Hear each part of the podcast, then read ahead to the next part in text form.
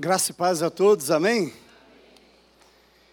Que bom estar aqui para adorarmos ao Senhor depois desse tempo tão precioso de louvor, de adoração e de reflexão sobre a maioria das músicas que cantamos falando de um tema: o Rei está voltando.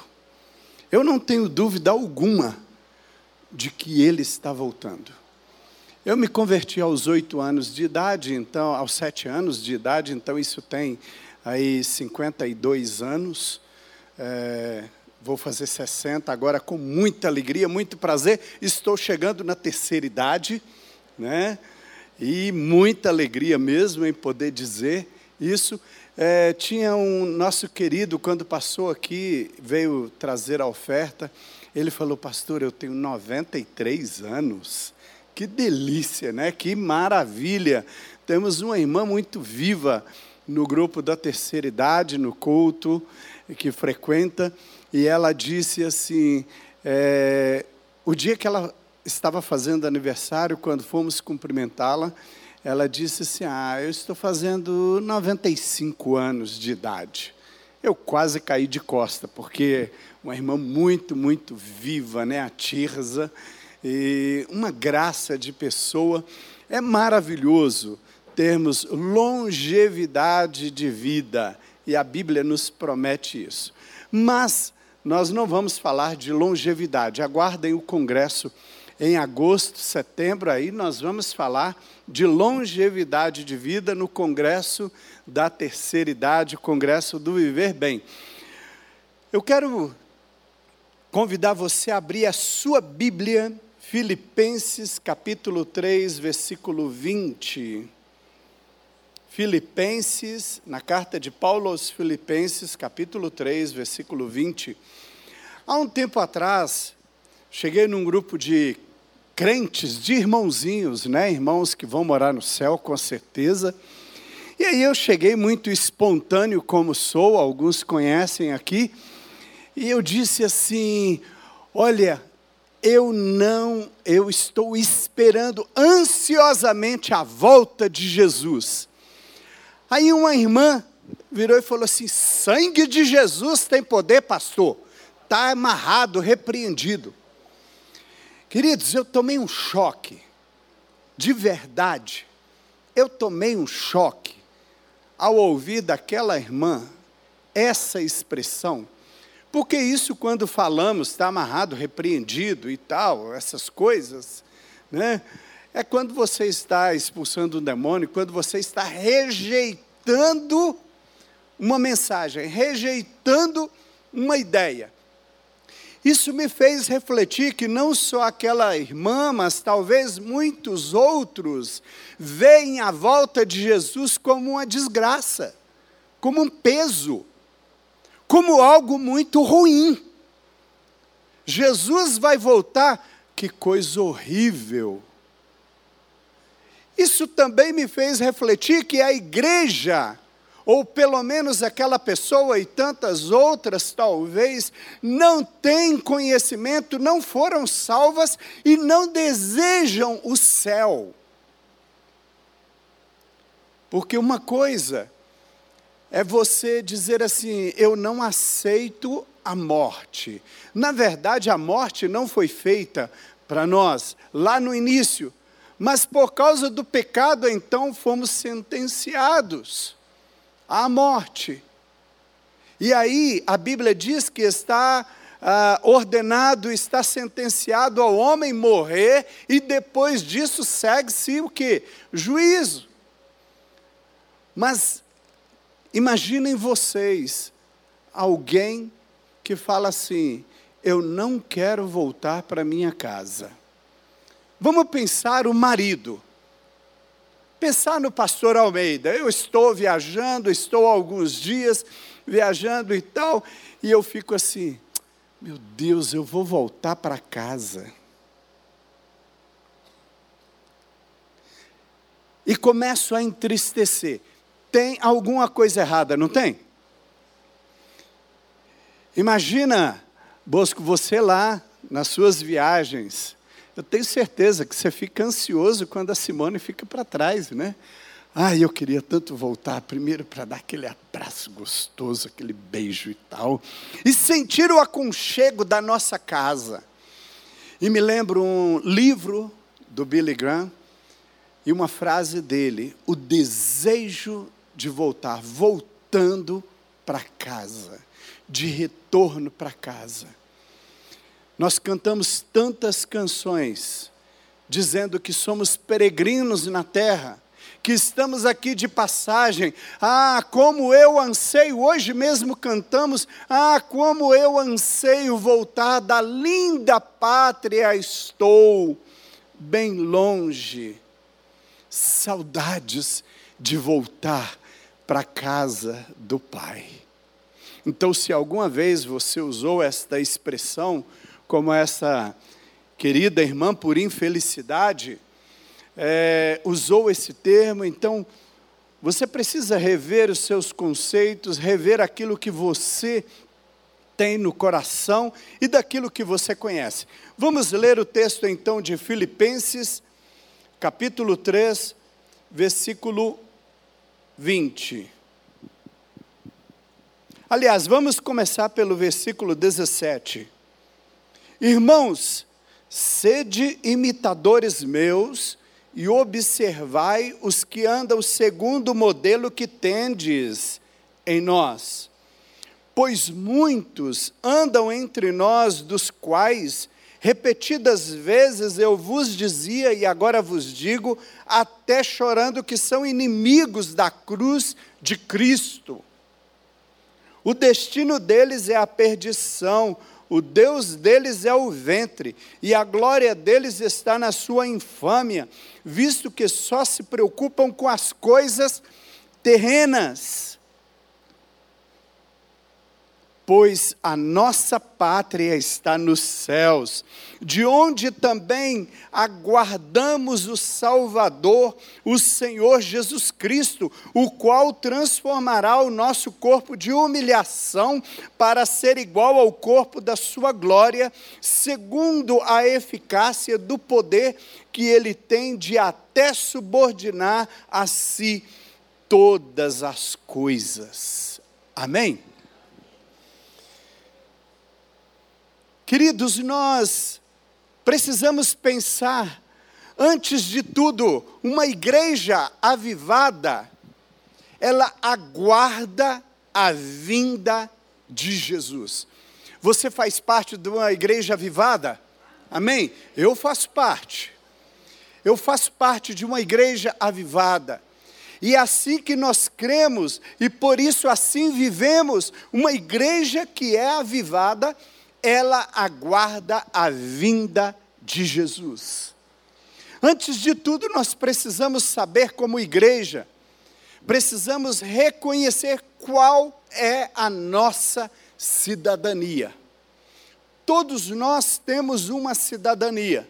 A partir do momento que nascemos em um país, nós somos registrados e ali vem escrito cidadania e lá você está, brasileiro, brasileira, a cidadania brasileira. Ah, eu nasci na Itália, então cidadania italiana. Nós temos muitas pessoas que, embora nasceram no Brasil, mas eles têm descendentes é, de italianos, então o que eles fazem? Eles entram num processo e ali o processo vai terminar com o quê? Recebendo um registro e um passaporte como cidadão. Como, por exemplo, mais recente, desculpa aqui usar né, o exemplo, ah, os filhos, a Eliana, esposa do pastor Joanã, e os filhos receberam a cidadania italiana. Alguém da família lá, os seus ancestrais, pais, avós, bisavós, eram italianos e concedeu-lhes a cidadania. Então, isso quer dizer que hoje eles são cidadãos italianos. Eles devem respeito à Itália, eles devem é, provavelmente aprender a cantar o hino italiano, porque em reverência àquele país. E aí a minha pergunta, você como cristão, você como pessoa salva em Cristo Jesus, qual é a tua cidadania?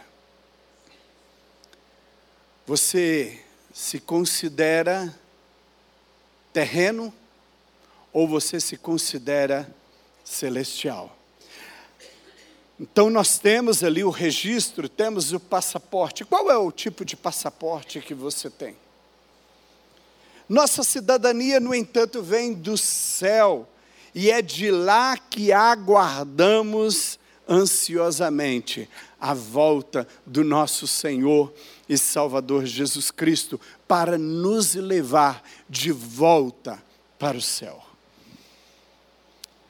Nós aguardamos a volta de Jesus porque temos a certeza que a nossa cidadania não é terrena.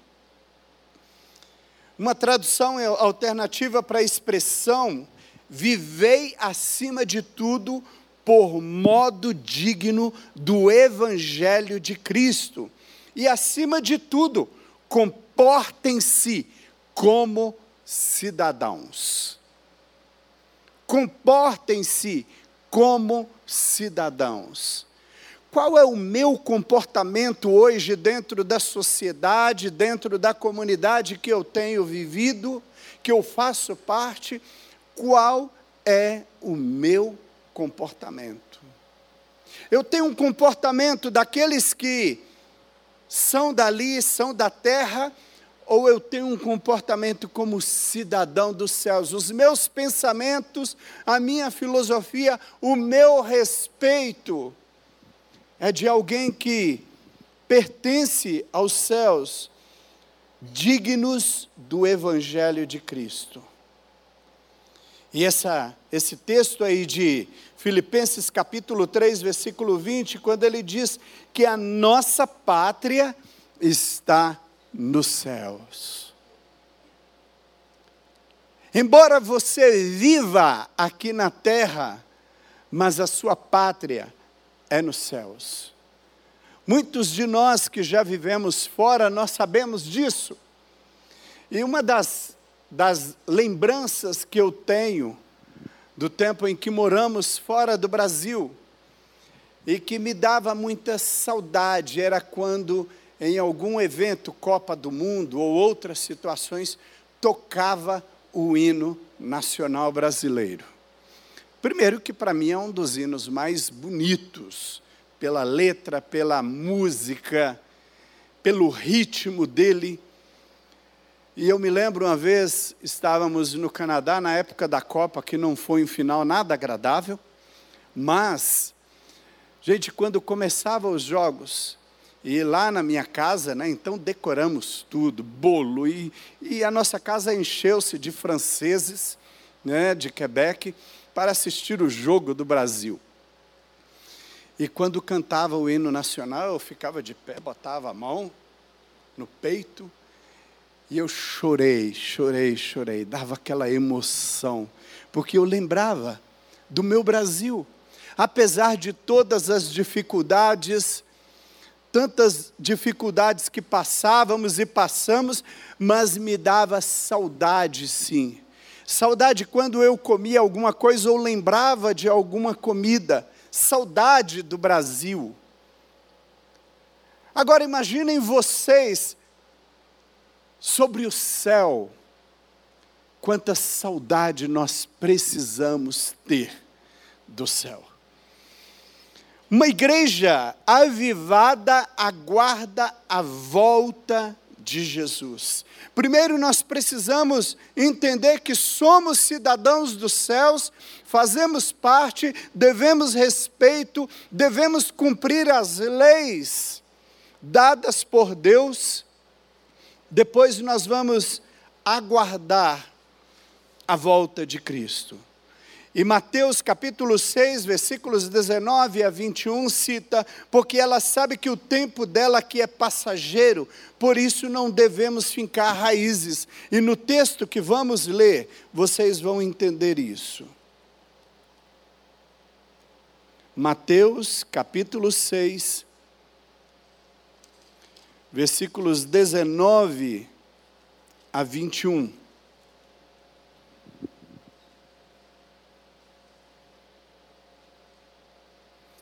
E Herodias o odiava, querendo matá-lo, e não podia. Por quê? Herodes temia João. Isso mesmo. Porque Herodes temia João, sabendo que era homem justo e santo e o tinha em segurança. E quando ouvia, ficava perplexo, escutando-o de boa mente. E chegando um dia favorável em que Herodes, no seu aniversário natalício, dera um banquete aos seus dignitários, aos oficiais militares e aos principais. Ah, espera aí, confundi a, a leitura aqui.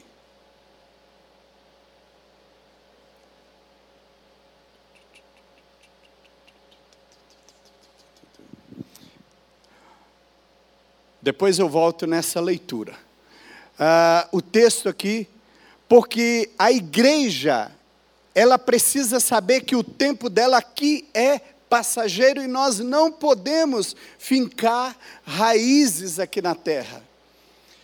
Quando uma igreja ela se volta para os seus patrimônios físicos, não que não seja necessário, que isso não seja agradável até para dar conforto aos membros, mas se ela fixar a sua mente somente nisso e ela começa a perder a essência, ela perde a identidade dela. Nós precisamos lembrar o seguinte: tudo isso ficará aqui. Quando a igreja for arrebatada, isso tudo, todo o investimento que fizemos, vai ficar aqui. A única coisa que será lembrada no céu e que os frutos serão levados são vidas que foram alcançadas pelo reino de Deus, para o reino de Deus. Quando nós falamos aqui sobre missões, sobre evangelização, nós estamos investindo numa igreja que acredita que ela não ficará aqui, numa igreja que será arrebatada e levada para os céus. Então, a maior intenção de uma igreja que acredita na volta de Jesus, ela é uma igreja que evangeliza, ela é uma igreja que faz discípulos. O maior legado que nós podemos deixar são de vidas resgatadas para o Senhor. Jesus ele nos dá um exemplo quando ele olha para a multidão e ele olha com um olhar de compaixão, de misericórdia. Ele vê pessoas, ele vê gente. Ele não vê templo, ele não vê edificações, mas ele olha e vê pessoas. Uma igreja avivada é uma igreja que deseja povoar os céus e só se povoa os céus com vidas salvas em Cristo Jesus. Quais as atitudes de uma igreja avivada, queridos, que aguarda a volta de Jesus? Ela é vigilante. E aí nós vamos ler Mateus 25. Todos conhecem a parábola.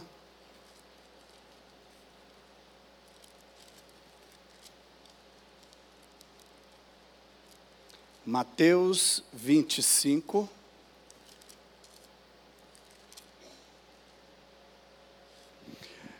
Versículos primeiro em diante. Então o reino dos céus será semelhante a dez virgens que, tomando as suas lâmpadas, saíram a encontrar-se com o noivo. Cinco dentre elas eram nécias e cinco prudentes. As nécias, ao tomarem as suas lâmpadas, não levaram azeite consigo. No entanto, as prudentes, além das lâmpadas, levaram azeite nas vasilhas. E tardando o noivo, foram todas tomadas de sono e adormeceram. Mas à meia-noite ouviu-se um grito: Eis o noivo, saia ao encontro. Então se levantaram todas aquelas virgens, e prepararam as suas lâmpadas. As cinco. E as nécias disseram às prudentes: Dai-nos do vosso azeite, porque as nossas lâmpadas estão se apagando. Mas as prudentes responderam: Não para que nos falte a nós e a vós outras, e diante aos que vendem e comprai. E saindo elas para comprar, chegou o noivo, e as que estavam apercebidas entraram com ele para as bodas, e fechou-se a porta. Mais tarde chegaram as virgens nécias, clamando: Senhor, Senhor, abre-nos a porta.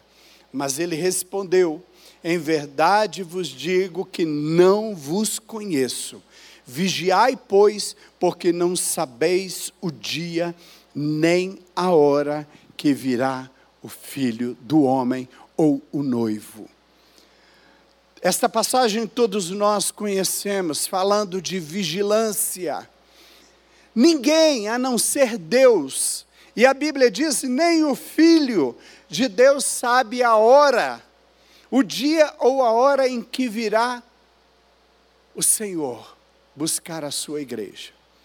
Ao longo da história, surgiram homens, surgiram profetas, surgiram líderes que diziam, que profetizavam, que prediziam a volta de Cristo. Todos vocês já ouviram alguns deles falando, ou notícias, ou leram de pessoas que disseram: Olha, Jesus vai voltar tal dia, tal hora e ali levavam todos os seus fiéis para um determinado lugar, para um monte. Alguns deles buscaram montes mais altos e aí vieram o que? Frustrações.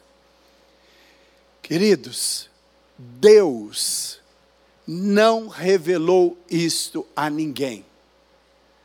A Bíblia ela não menciona um dia, uma data, uma hora em que Jesus voltará. Mas uma coisa que a palavra de Deus nos ensina é estarmos vigilantes o tempo todo. E ainda cita, é como o pai de família, ele precisa estar vigilante, por quê? Porque o ladrão, ele não vai agendar com você a hora de chegar. O ladrão, ele não vai mandar um bilhetinho avisando a hora de chegar, mas ele chega repentinamente. E aqui na passagem que nós lemos, a parábola das dez virgens, é exatamente isso. Eram dez, cinco delas eram prudentes, algumas traduções dizem sábias, e cinco delas eram nécias ou loucas não prestavam atenção, não estavam vigilantes. E de repente, elas dormem, acordam. Olha, nós precisamos esperar o noivo. Cinco delas tinham azeite o suficiente, não só para as suas lamparinas, mas tinham reservas. Isto fala da nossa vida com Deus, a nossa vida de oração, de prudência, de busca na palavra, de vigilância. Em todo momento nós precisamos estar atentos. A palavra de Deus diz que o diabo vem para roubar e destruir. E ele não avisa quando ele vem, mas ele vai chegando sorrateiramente. E então aquelas nécias ou loucas elas chegaram e pediram: dá-nos um pouco do vosso azeite, nos ajuda.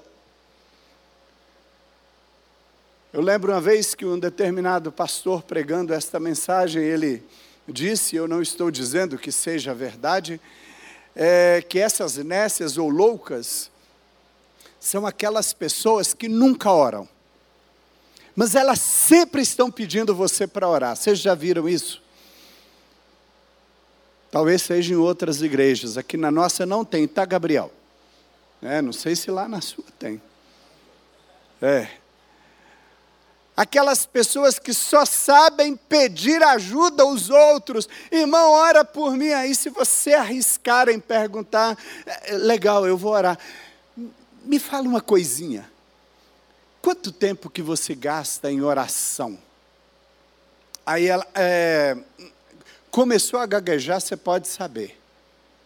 Não ora mas ela vive dependente, aquelas pessoas que o tempo todo, quando chama aqui à frente, não que seja proibido, para orar, o tempo todo elas estão, mas elas nunca se colocam à disposição para orar por alguém. Elas estão sempre sugando dos outros. Crente sanguessuga. Crente que está à sombra dos outros, à sombra até da santidade, marido que está à sombra da santidade da esposa, esposa que está à sombra da santidade do marido. E às vezes achamos, né, bom, se Margarete for santa, eu vou entrar no céu na sombra dela. Claro, ela é mais santa do que eu, sem dúvida antes que o pastor Samuel grite ali, é verdade. Queridos, salvação é individual. Papai não vai te salvar, mamãe não vai te salvar, você não vai salvar seu filho, sua filha. Então não fique pensando que porque você é crente, você está orando e você não precisa falar de Jesus para os seus filhos e conduzi-los até o Senhor. Não lá no céu todo mundo vai entrar de mãozinha dada comigo. Não vai. Salvação é individual.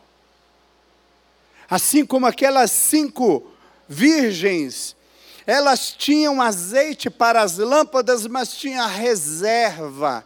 E a minha pergunta para você nesta manhã: o que é que você tem de reserva na sua vida espiritual? Eu vou ilustrar aqui no seu tanque espiritual.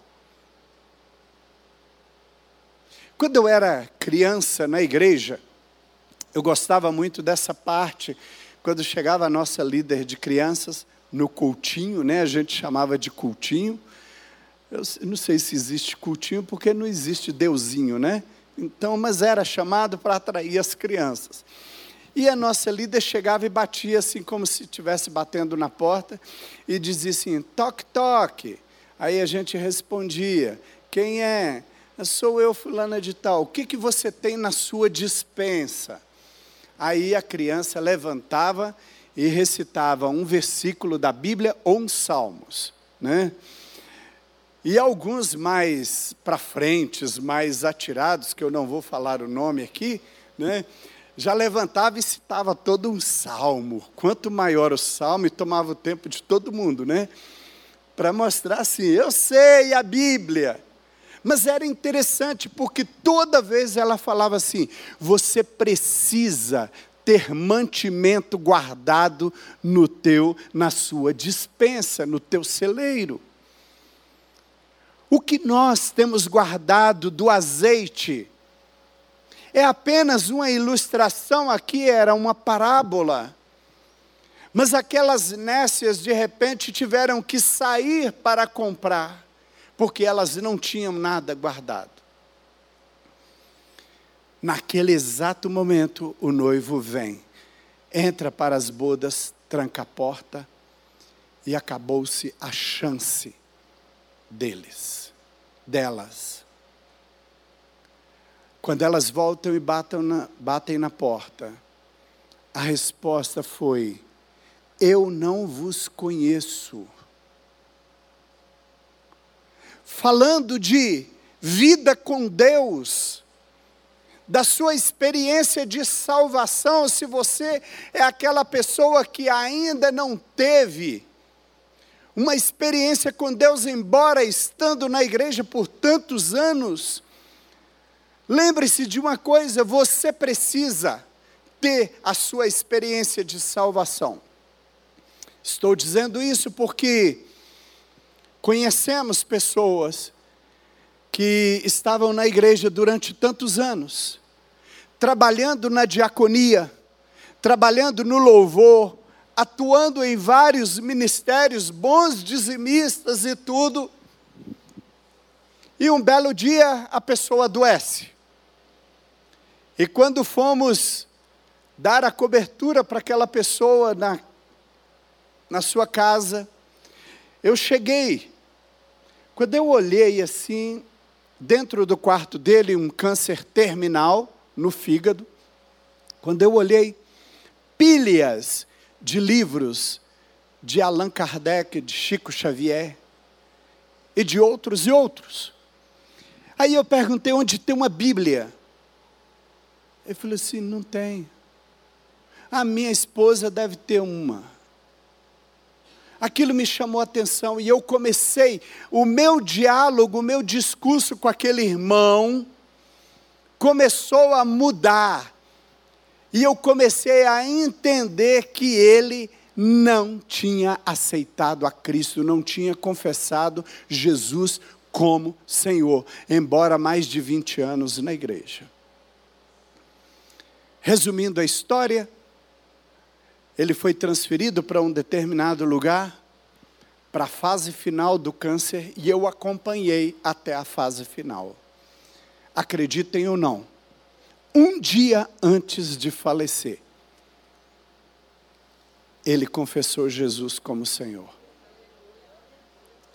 Porque ele olhou para mim e falou assim: Pastor, eu nunca aceitei Jesus. Eu nunca fiz a oração confessando Jesus como Senhor.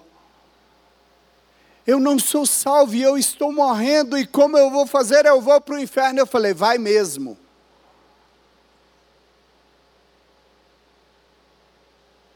Aí ele falou, eu perguntei: "Você quer confessar Jesus como Senhor da sua vida?"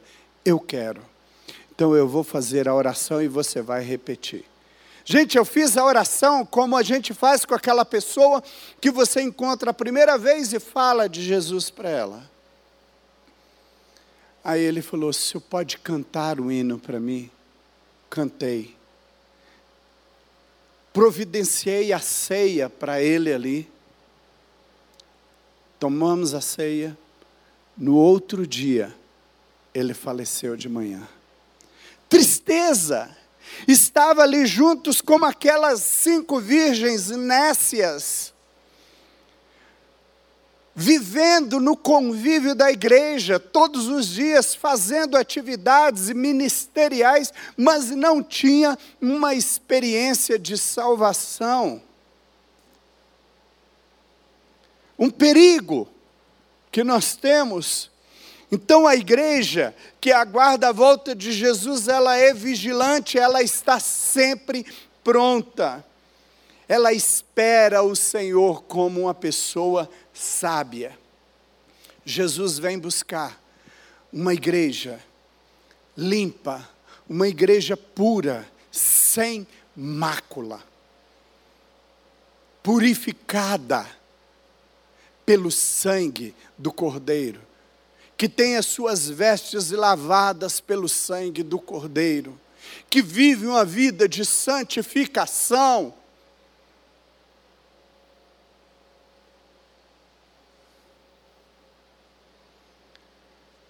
A igreja avivada, ela aguarda a volta de Jesus na santificação. Deixa eu dizer uma coisa para você: santificação não é uma coisa de estalo assim. Você aceitou Jesus hoje, você já se torna santo. A palavra santo é separado para o serviço, separado para alguma coisa. Então, nós fomos separados para uma vida de santificação e ela é processual. Hoje você é santo, amanhã você será um pouquinho mais. À medida que você vai buscando intimidade com Deus, o seu relacionamento com Deus, por meio da oração, por meio da palavra, e evitando as coisas, correndo daquilo que não agrada a Deus. Nós vamos nos santificando cada dia. A Bíblia diz: até chegarmos à estatura de varão perfeito. Então não espere a sua santidade de um dia para o outro, ela é um processo, mas você precisa querer este processo na sua vida. Quando você diz não para o pecado, quando você diz não para a mentira, quando você diz não para as inverdades, quando você lá no seu trabalho fazendo todo o processo, ou na sua contabilidade, você se lembra assim: olha, eu sou santo eu não posso sonegar impostos. Uma certa vez, conversando com um empresário, amigo, ele falou assim: Pastor, nesse país não tem condições de sermos santos. Como empresário, eu não consigo ficar sem sonegar impostos eu não consigo ficar sem fazer isso. E ele foi dando uma lista de coisas. Meu irmão, tem jeito sim, sabe por quê? Porque a palavra de Deus não mente e ela vai te fazer prosperar no momento que você decidir ser santo. A palavra de Deus, Deus diz assim: sede santo, porque eu sou santo. Se não houvesse condições de nos santificarmos, a palavra de Deus não diria isso, porque seria covardia, seria traiçoeiro, seria covardar. Eu dizer para uma pessoa que ela pode ser algo, sendo que ela não pode. Então, quando a palavra de Deus nos afirma que nós podemos ser santo, que nós podemos nos santificar em tudo. É possível sim. Agora é um desafio. Nós precisamos, a igreja que é avivada e aguarda a volta de Cristo, ela é irrepreensível e de boas obras. Jesus nos adverte que pelo fruto se conhece a árvore, Mateus 12, 33. Qual é o fruto que você tem dado? Qual é o fruto que eu tenho dado? É um fruto de santificação, de uma pessoa irrepreensível. Qual é a imagem que as pessoas têm de você lá no seu condomínio ou por onde você passa? E de boas obras, a igreja que aguarda Jesus, ela vai se envolver sim. Ela nos ensina a renunciar à impiedade e às paixões mundanas e a viver de maneira sensata, justa e piedosa nesta era presente. Ah, pastor, é impossível. É impossível eu viver uma vida piedosa neste mundo que estou vivendo. É impossível viver uma vida de santidade neste mundo que estamos vivendo. É difícil, sim, mas em nenhum momento o Evangelho foi pregado com facilidades. Em nenhum momento Jesus apresentou-se para que os discípulos ou as pessoas o seguissem e dissessem assim: olha, tudo a mil maravilhas. Portanto, quando ele faz o convite, se alguém quer vir após mim, negue-se a si mesmo, tome cada dia a sua cruz e siga-me. Cruz é símbolo de renúncia, cruz é símbolo de sofrimento. Seguir a Jesus implica em sofrimento, sim. Seguir a Jesus implica em renunciar o seu eu, e é cada dia. Cada manhã, quando você levanta, você tem que matar leões. Cada dia que você se levanta, você precisa ter a consciência eu sou seguidor de Jesus, eu sou discípulo de Jesus. Então, não é fácil, o mundo está aí, a Bíblia diz que o diabo ele anda em derredor de vós, procurando a quem possa o que tragar. Então não considere a vida cristã uma vida fácil, simples. Ele se entregou por nós a fim de nos remir de toda maldade e purificar para si mesmo um povo particularmente seu, dedicado à prática das boas obras. Uma igreja que aguarda Jesus, ela pratica as boas obras. Mas nós praticamos as boas obras como resultado da nossa salvação e não praticamos boas obras para sermos salvos. Porque somos salvos, nós entendemos que o nosso papel dentro da comunidade é levar Jesus, mas também levar uma ação social. Não adianta eu fazer um trabalho social, não adianta você dizer que você está fazendo um trabalho social, uma ajuda, uma organização que ela não vá apresentar Jesus no final. Eu alimento a barriga, mas eu preciso alimentar a alma da pessoa. A igreja precisa ter essa visão.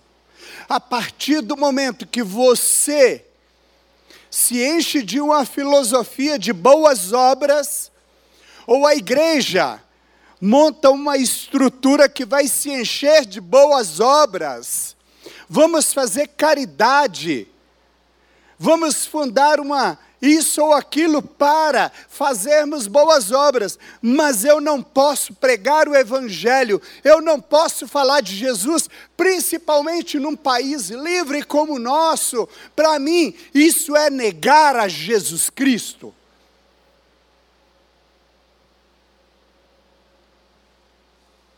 Você, ao levar uma marmita uma quentinha para o morador de rua. Entregue com uma mão a, a quentinha e com a outra você entrega um folheto ou a Bíblia. Aqui você fala: olha, Deus te ama. E aqui está o alimento para o seu estômago, mas aqui está o alimento para a sua alma. Fale de Jesus a tempo e fora de tempo. Se você negar, a Bíblia declara que o Senhor Jesus pode negar você diante do Pai. Ah, pastor, tem algumas discussões teológicas aí. Pode discutir. Se você quiser e tentar me provar que eu estou errado nisso, Ok.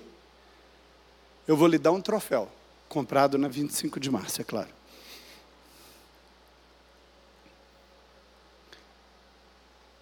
Não pode, queridos. A igreja me envia como missionário para tal lugar. É claro, nós sabemos que tem países que você não pode chegar lá declarando. Por exemplo, nós estivemos em República da Guiné nós não podemos entrar como missionários. Eu não podia sair com uma placa no meio da rua, falando para todos de Jesus, mas eu podia viver e aqueles que se achegavam a mim, ou eu achegava, eu ia cultivando um relacionamento até o momento que eu falava assim: olha, está aqui a palavra de Deus, está aqui a pessoa de Jesus. Já contei esse episódio aqui, quando os militares me pegaram lá em Guiné, violentaram, fizeram roleta russa, e eu consegui escapar, porque tinha pessoas orando para Deus me dar um livramento. E depois daquele episódio, algo ficou no meu coração, e eu coloquei no meu coração, eu falei, Deus, eu vou encontrar aquele cara para falar do Senhor para ele.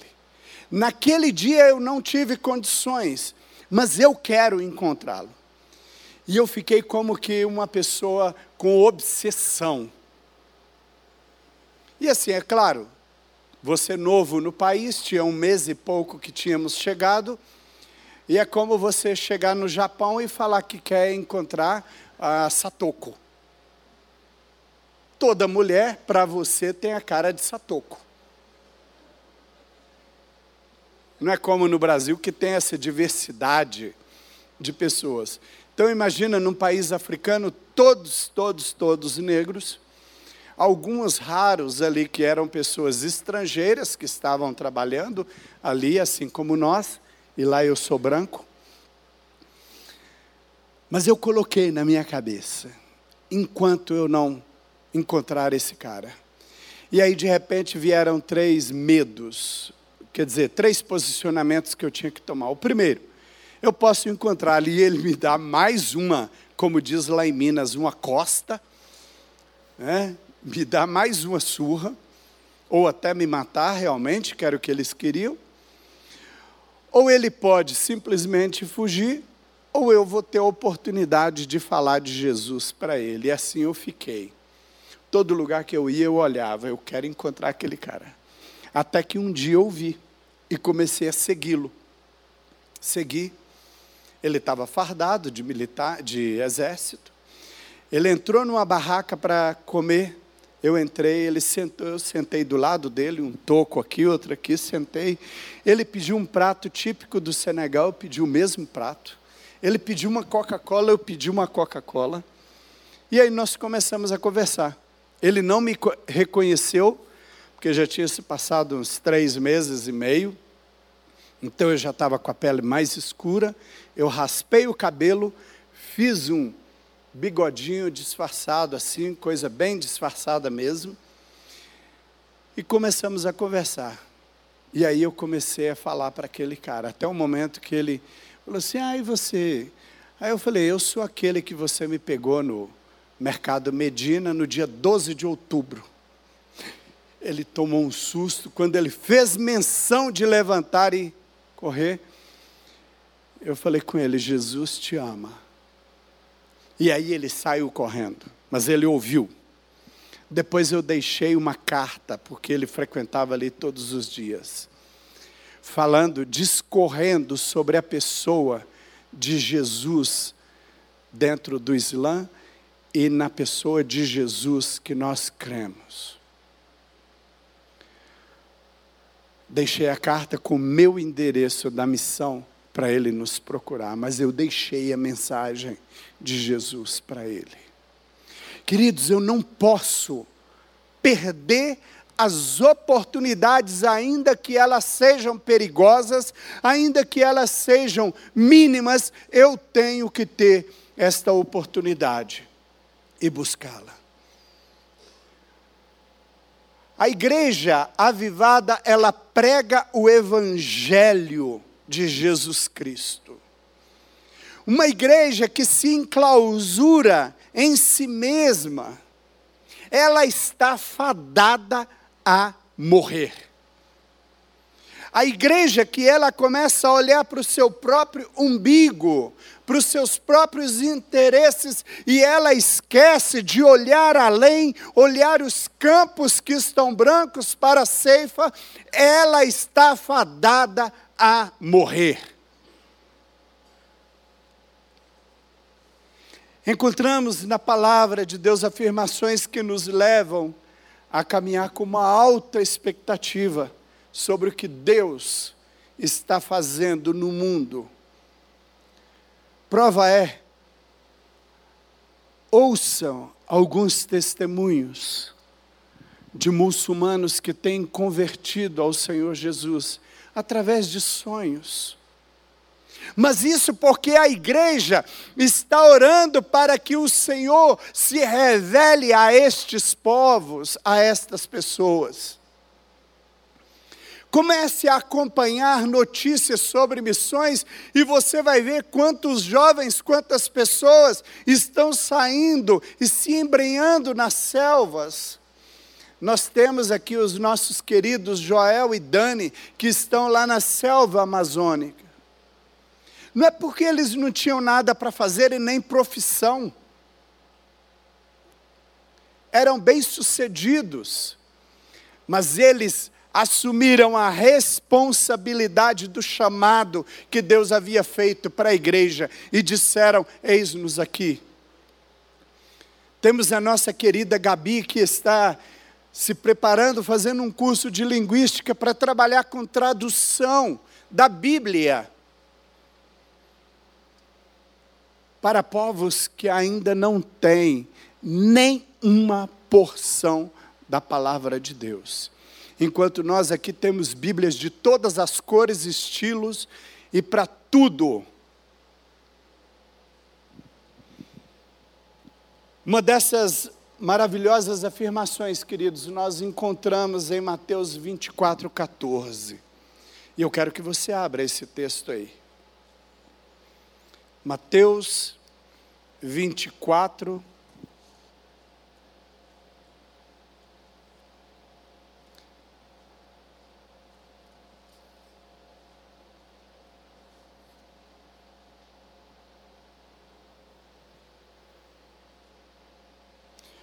Eu vou começar a ler do versículo 3. No Monte das Oliveiras, achava-se Jesus assentado quando se aproximaram deles, dele os discípulos em particular, e lhe pediram: Dize-nos quando sucederão estas coisas e que sinal haverá da tua vinda e da consumação dos séculos.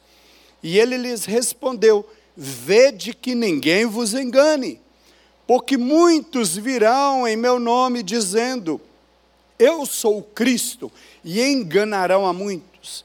E certamente ouvireis falar de guerras e rumores de guerra.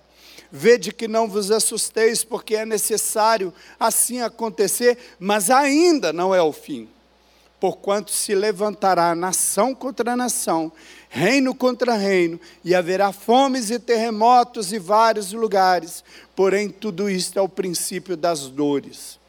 Então sereis atribulados e vos matarão, sereis odiados de todas as nações por causa do meu nome. Nesse tempo, muitos hão de se escandalizar, trair e odiar uns aos outros. Levantar-se-ão muitos falsos profetas e enganarão a muitos. E por se multiplicar a iniquidade, o amor se esfriará de quase todos. Aquele, porém, que perseverar até o fim será salvo e será pregado este evangelho do reino por todo o mundo, para testemunho a todas as nações. Então virá o fim. Durante a pandemia, com todo aquele clima que vivemos, muitas pessoas disseram: ah, o mundo vai mudar. As pessoas serão mais piedosas, as pessoas serão mais misericordiosas, as pessoas se voltarão para Deus, as pessoas ficarão melhores. Ficaram? Hã? Não. Não ficaram e não ficarão. Nós achávamos até que as igrejas iriam superlotar porque as pessoas teriam tanta saudade da igreja, da comunhão, mas não, querido, sabe por quê? Porque em cumprimento à palavra de Deus, muitos se esfriariam. E agora você pode talvez aí pensar, quantos irmãos nossos que simplesmente se esfriaram. Na igreja ainda tem coronavírus. Muito. Mas não tem nas festas, não tem nos parques aquáticos, nas praias e nem em lugares nenhum. Se pode ir em todos os lugares, mas na igreja não pode. Abraçar todo mundo e cair no pecado, na farra, pode, mas não pode abraçar os irmãos da igreja porque vai pegar coronavírus. Sabe o que é isso? A armadilha do diabo para fazer o esfriamento das pessoas. Você e eu, que ainda somos os remanescentes, precisamos tomar cuidado. Porque a palavra de Deus está falando aqui, não são dos incrédulos, aqui já está falando para aqueles que se dizem salvos. É muito fácil você se esfriar. Você começa a colocar culpa em tudo da igreja. O som está alto, o som está baixo, o ar está quente, o ar está frio. A diaconia é muito amorosa, muito melosa, e eu não gosto que me abracem, ou então a diaconia é fria. Podia tanto fazer mais coisas. Perceberam quando nós já estamos frios, nós começamos a colocar defeito em tudo, mas tudo lá do mundo é perfeito, é maravilhoso. O amor se esfriando. Eu tenho tempo para fazer tudo, menos para orar e buscar a palavra de Deus. Eu até acordo mais cedo, porque ó, às 24 horas eu não dou conta de fazer tanta coisa, mas eu não encontro 15, 30 minutos para orar e ler a palavra de Deus. Eu não encontro um tempo para me dedicar à obra de Deus. Sabe por que tudo isso, meus queridos? Porque o amor de muitos estão se esfriando e vai aumentar. A igreja está passando perseguição, pastor, quantas coisas que meus filhos estão enfrentando, que nós estamos enfrentando, quantas afrontas de lá ou de cá. Deixa eu te dar uma boa ou péssima notícia vai aumentar. O cerco vai fechar. A igreja será perseguida sim, para saber aqueles que realmente são fiéis. Você queira ouvir ou não, você precisa ouvir isto. E sabe por que muitas igrejas não pregam mais sobre a volta de Jesus? Sabe por que muitas igrejas não pregam sobre o pecado? Porque nós precisamos amaciar o pecado, nós precisamos acolher a todos, e nós vamos trazendo a todos e vamos acumulando de pessoas não salvas e que não resistirão à perseguição.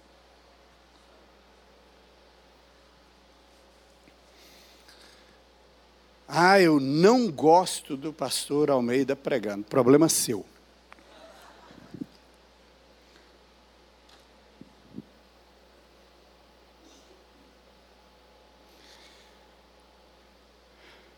Uma igreja vivada prega o evangelho. Ela vê a missão que ainda não está cumprida. E Jesus não apresenta uma outra possibilidade. Não existe meio termo de não pregar o Evangelho. Jesus, antes de subir aos céus, ele chama os seus discípulos e fala assim: Olha, é-me dado todo o poder, toda a autoridade nos céus e na terra. E agora eu estou dando um pouco desta autoridade para vocês mas não é para vocês se encherem de orgulho, encher o peito e dizer: olha, eu tenho tantos dons, tantos ministérios. Eu dou esta autoridade para vocês para que vocês saiam e preguem o Evangelho. Fazei discípulos de todas as nações, batizando-os em nome do Pai, do Espírito Santo. Ensina-os a guardar todas as coisas, porque em breve eu voltarei. Então ele não nos dá uma opção, queridos. Você não tem uma opção. A sua opção é viver uma vida de santidade e pregar o Evangelho.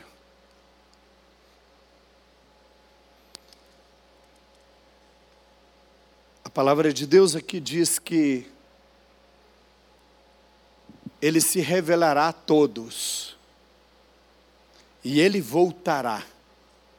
E este evangelho será pregado a todas as nações. Nações aqui está etnias, grupos étnicos. E então virá o fim. John Stott ele afirma que ser cristão não é apenas seguir um sistema intelectual, um credo. Ah, é, qual que é o seu credo? O que, que a sua igreja crê? Não é comportamental, ética, ou cerimonial, um culto. Vir à igreja não é ser cristão. Ser cristão é seguir a Jesus. Não é um sistema religioso, mas é uma pessoa, Deus encarnado, Senhor sobre todos e Salvador de todo aquele que crê. A igreja avivada é uma igreja que vive em santidade, esperando a volta de Jesus. Como é que você tem esperado Jesus? Ah, pastor, eu nem havia pensado nisto. Nem havia pensado nisso ainda. Será que Jesus vai voltar? Bom, se você crê nesta verdade, se você crê que a Bíblia é a palavra de Deus, você sabe que ele vai voltar. E se eu posso te dar algum conselho, eu digo o seguinte: se prepare, porque ele voltará em breve. Antes disso haverão perseguições, igrejas serão fechadas, pessoas serão mortas por amor a Cristo. Mas o Evangelho será pregado a todas as nações, e então virá o fim.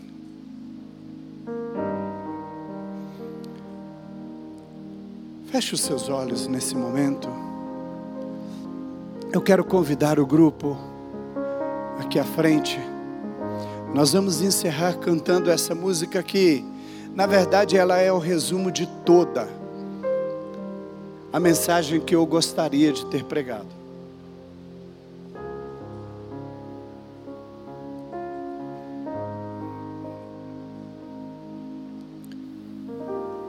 Como você tem vivido a sua vida cristã nos últimos dias. Pastor, até aqui eu não havia pensado isso. Comece a pensar. Pastor, eu acho que eu sou igual aquele rapaz que você contou o exemplo que viveu dentro da igreja tantos anos, mas ele ainda não tinha se convertido. Inclusive os frutos da minha vida são frutos de pessoa não convertida. Eu quero lhe dar uma chance nesta manhã. Se você ainda não confessou Jesus como Senhor da tua vida, aí na tua casa onde você está nos assistindo, você vai fazer esta oração. E aqui, se você estiver, você vai repetir esta oração comigo. Mas se você ainda não tomou esta decisão, você pode ficar de pé e vir aqui à frente. Eu quero orar com você, fazendo esta oração de confissão. Tem alguém que ainda não fez? Não resista à voz do Espírito Santo de Deus. Não seja apenas religioso, mas seja crente. Ah, pastor, é vergonhoso. Eu estive na igreja tantos anos. Vergonha, querido, é queimar no fogo do inferno. Vergonha é padecer nas mãos do inimigo. Se não tem, eu quero te convidar a se colocar de pé. Nós vamos orar agora. E vamos encerrar cantando esta canção que fala tão claramente da nossa vida passageira aqui, somos peregrinos, estamos apenas de passagem, mas somos a nossa cidadania, o meu passaporte.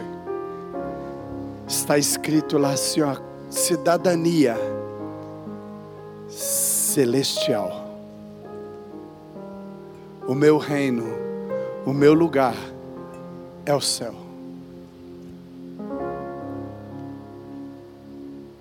Ó oh, Senhor, obrigado por esta manhã. Obrigado pela tua palavra. Obrigado porque o Senhor um dia nos resgatou das trevas para a sua maravilhosa luz. E o Senhor tem nos transportado para este processo de santificação. E temos a certeza de que culminará com a tua volta, onde estaremos para sempre com o Senhor, reinando para sempre. Amém.